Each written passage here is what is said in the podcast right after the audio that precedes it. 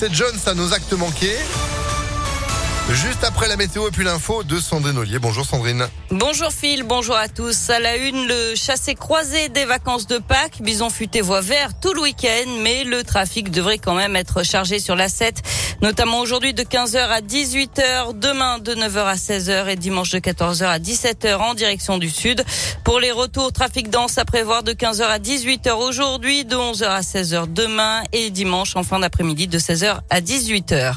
Dernier bain de foule pour les deux finalistes à l'élection présidentielle. Emmanuel Macron est attendu dans le Lot. Aujourd'hui, Marine Le Pen dans la Somme, chacun dans un de leurs bastions pour tenter de convaincre une dernière fois. Hier, les soutiens d'Emmanuel Macron ont tenu un meeting à Villeurbanne devant plus de 500 militants. Gabriel Attal, le porte-parole du gouvernement, a notamment rappelé l'enjeu de mobilisation absolue, affirmant que rien n'est joué. Selon un sondage réalisé par Odoxa pour l'Obs publié hier, Emmanuel Macron est donné gagnant dimanche avec 53% des intentions de vote, 47% pour Marine Le Pen.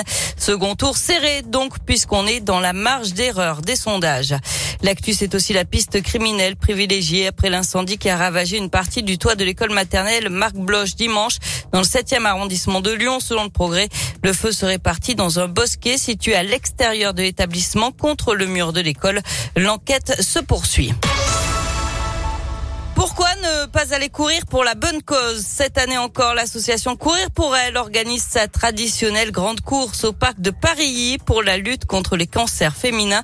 Ce sera le dimanche 22 mai. Le cancer est la première cause de mortalité en France avec 480 000 décès par an.